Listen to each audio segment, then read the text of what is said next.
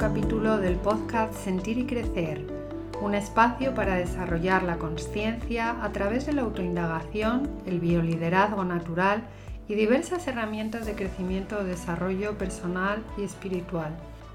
Comenzamos con una mirada hacia adentro. Te invito a tomar una respiración profunda. Inhala, suelta el aire y observa por unos instantes cómo está tu cuerpo, cuál es tu postura, qué estás haciendo en este momento, cuál es tu emoción, tu nivel de energía, cómo está tu mente de ajetreada o de calmada. Y por último, cómo es tu respiración. Qué partes de tu cuerpo se mueven al inhalar y al exhalar. Bien, hoy te voy a hablar mm, del ego. El ego es algo que todos tenemos y que nos condiciona en mayor o menor medida y, más bien a la mayoría en mayor que en menor medida. Para muchos incluso todavía es un gran desconocido y eso nos lleva o eso lleva a vivir una vida desde un automatismo mental. Sin embargo, el ego es algo sobre lo que podemos actuar, es algo que podemos ir haciendo consciente y sobre lo que podemos actuar para ir poco a poco como cogiendo el timón de nuestras vidas y hacer pues realmente aquello que nos apetece, ¿no? no lo que está condicionado desde este ego. ¿Qué es el ego? El ego en latín significa ego, ego en latín significa yo y representa todo ese conjunto de pensamientos y creencias que tenemos y que nos hacen ser de una determinada manera. Y fíjate que digo que nos hacen ser, es como que ahí, ahí nos, o sea, nos manipulan para que seamos de una determinada manera. El ego son todas las voces que oímos en la mente, es ese parloteo mental que nos dice lo que está bien, lo que está mal, lo que es adecuado, lo que no, pero también nos dice cuánto valemos, cuánto no valemos, qué es lo que podemos hacer, qué es lo que no podemos hacer. Es ese código de normas internas que hacen que yo actúe de una determinada manera.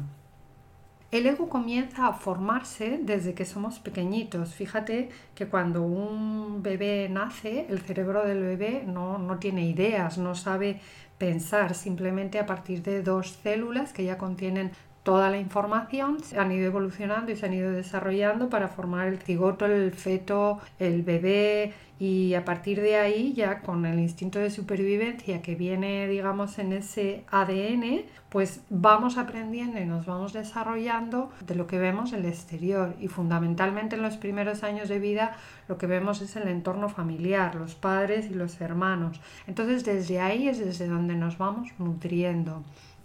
Claro, este cerebro todavía está en formación, entonces cuando es pequeñito el bebé no se plantea lo que está bien o lo que está mal, simplemente lo que oye de sus padres y lo que ve del entorno lo toma como bueno y lo asimila. Y eso lo va automatizando en su comportamiento. Cuando a un niño pequeño le dices eh, no hagas esto que está mal o ay qué malo eres, esto no se hace, el niño no tiene capacidad todavía para entender pues que eh, puede ser un comportamiento más o menos aceptado o que quizás simplemente los papás están nerviosos y en un momento dado le han dicho eres malo. Él no entiende de, todo eso, él simplemente se lo cree porque además la mente de los niños, fijaros que es muy fantasiosa. Ellos se montan unas películas tremendas, ¿no? Es una mente que todavía no tiene lógica, no tiene capacidad de formarse y es fantasiosa y exagerada. También luego tiene unas cualidades muy positivas que son que es una mente muy creativa, que está llena de inocencia y que es muy espontánea. Entonces, ante todas estas normas, vamos a decirle, de esto se hace, esto no se hace, ¿qué ocurre? Pues que el niño va mm, tapando o va cortando esa creatividad y esa espontaneidad para adaptarse al medio y entonces lo que hace es crear un disfraz se crea un personaje ficticio que hace lo que le dicen sus papás o deja de hacer aquello que le dicen que está mal. Y de esta manera vamos creciendo con esa serie de disfraces, máscaras o personajes que nos van llevando a cumplir las expectativas, pues primero de nuestros padres, pero luego de los profesores, del colegio, del entorno y llega un momento en el que queda muy poquito, muy poquito de toda esa creatividad y de toda esa espontaneidad con la que venimos de manera innata, sino que ya nuestro ser está conformado por un ego, que es todo este conjunto de personajes que tiene como misión adaptarse al medio ambiente y ser aceptado por los demás. Nos olvidamos por completo de que somos seres libres, que somos eh, capaces de evolucionar según nuestro instinto y, nuestra intuición, porque cuando somos bebés no podemos, sí que es cierto que necesitamos a los demás, pero cuando somos adultos sí ya tenemos herramientas, ya nuestro cerebro sabe pensar, ya nuestro cerebro tiene lógica y entonces es cuando podemos utilizar esa espontaneidad que va respaldada por un conocimiento, por una reflexión, ¿no? por una mente que ya está formada. Pero claro, cuando llega este momento, resulta que todo ese conjunto de personajes ya se han hecho al mando, eso ya está automatizado en nuestra mente que nos quiere ahorrar mucha energía y ya no somos capaces de vernos a nosotros mismos, de ver ese ser genuino que hay sino que estamos pues poseídos, poseídos por el ego. ¿Y cómo es este ego? Porque vale, el ego por un lado quiere sentirse integrado, pero ¿de qué manera lo hace? Fijaros, por un lado el ego es egoísta, siempre quiere lo mejor para él y siempre quiere tener la razón. Ten en cuenta que está acostumbrado como a seguir las normas, entonces en el momento en que él piensa que las sigue bajo su criterio, ya es lo mío es lo correcto y los demás están equivocados. Es un ego que siempre está volcado hacia el exterior. El ego no te va a preguntar o no nos va a preguntar qué tal estoy o qué es lo que quiero yo. No, él tiene ya todos sus automatismos hechos y está volcado en ser aceptado. Entonces, para que me avaloren, para que me quieran, para que me integren, ¿qué es lo que tengo que hacer? Eso es hacia donde nos va a ir llevando el ego. Entonces, no es un ego que esté a nuestro servicio, sino que está al servicio de los demás y de cumplir sus expectativas. ¿A dónde nos lleva esto por otro lado? Pues al victimismo, algo que también es el ego, es victimista. Porque claro, como el ego se piensa que lo hace todo bien y que lo que está haciendo es, digamos, integrarse en ese exterior, pues el exterior es el culpable de todos sus males.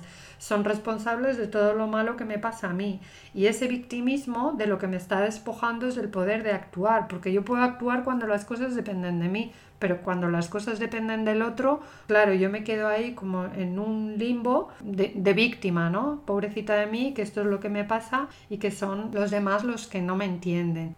Sin embargo, fíjate que lo que está ocurriendo es que este malestar no viene del exterior, sino que viene del interior. Viene de que en nuestro interior hay una parte que está diciendo, oye, ¿y si hacemos las cosas de otra manera? Lo que pasa es que como no le hago caso, pues ahí se queda. Yo sigo culpando al resto. Le doy más prioridad a estas voces que vienen del exterior. Y además el ego es insaciable. Él siempre quiere sentirse bien y como no está a gusto, pues sigue demandando más. Sigue demandando más dinero, sigue demandando más prestigio, más poder, más conocimiento, más amor. Sigue pidiendo de todo más, pero todo lo pide hacia el exterior. Sigue queriendo aumentar todo lo que tiene, pero volcado en ese exterior. Entonces no encuentra lo que necesita y se mete en un círculo vicioso. Este no encontrar lo que necesita, lo que satisface, sigue creando más malestar que sigue tratando de saciar en el exterior. Es una rueda de malestar, de deseo, de frustración, de victimismo, de la que no sale. Y entonces si somos inconscientes de este ego, estamos ahí viviendo nuestra vida en esta insatisfacción. Fijaros, ¿eh? es terrible cuando realmente somos seres libres que ahora ya sí tenemos esa mente racional y esa mente desarrollada que nos permite pues hacer las cosas a nuestra manera, evolucionar según nuestro instinto, según nuestra intuición.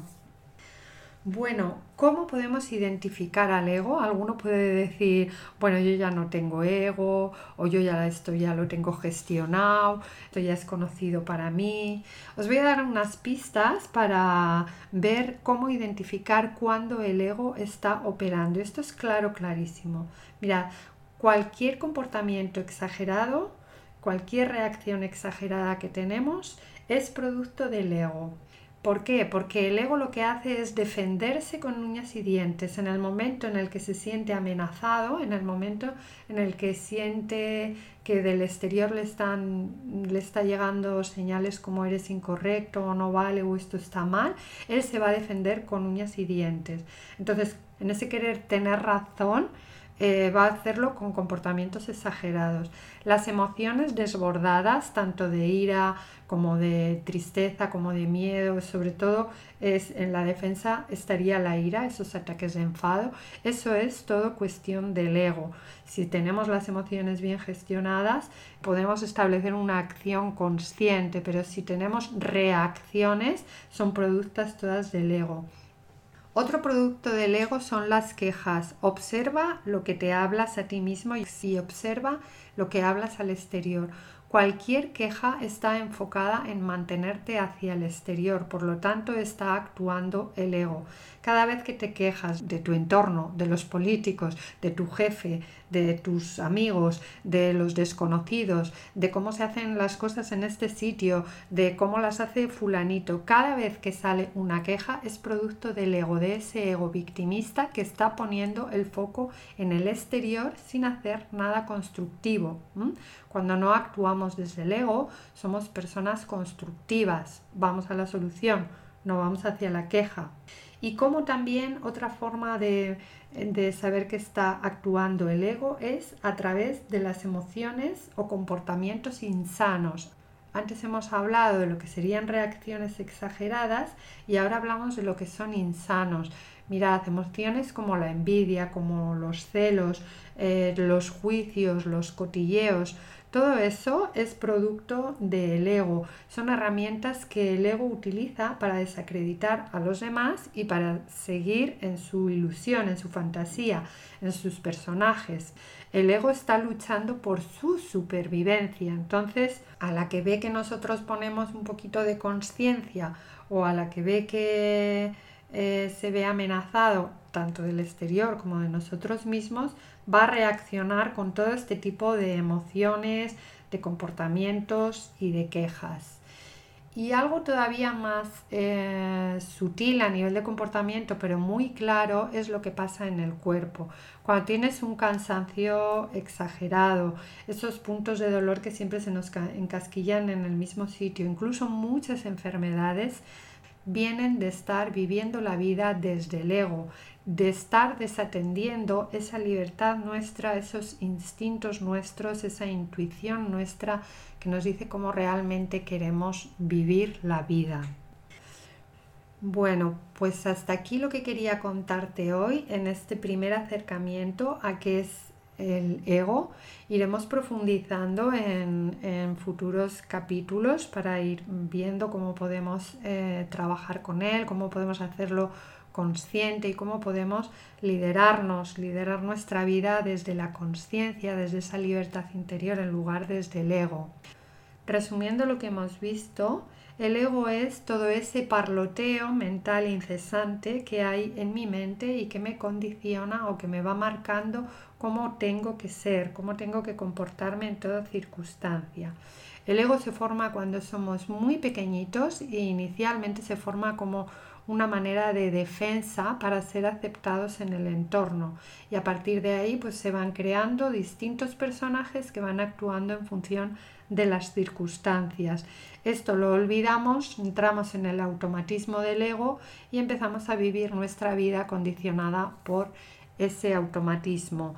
Las características del ego más fundamentales son es que es egoísta, que siempre va a querer lo mejor para él y siempre tiene razón, está volcado al exterior, no se preocupa de ti, sino de atender a los demás para ser aceptado, es victimista, porque piensa que todos los demás son los que tienen la culpa de lo que a él le pasa y es insaciable, siempre quiere más porque esa insatisfacción le lleva a una búsqueda constante, búsqueda que como hace en el exterior tampoco le satisface.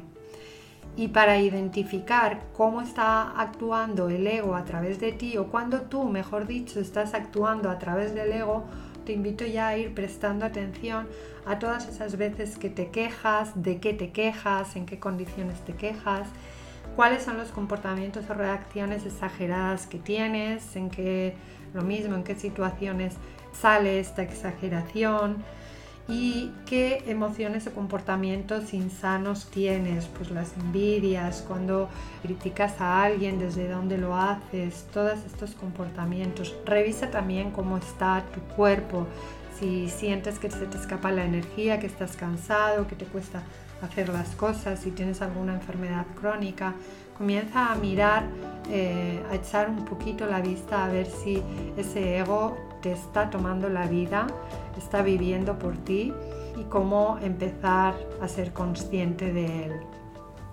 Bueno, pues hasta aquí este podcast. Espero que te resulte útil. Te dejaré el enlace al post escrito en la descripción del capítulo. Por favor, si te ha gustado, dale al me gusta y compártelo con tus amigos en las redes sociales que te gusten. Te doy mm, las gracias por ello enormemente y nos vemos en el siguiente capítulo del podcast Sentir y Crecer. Que pases un buen día.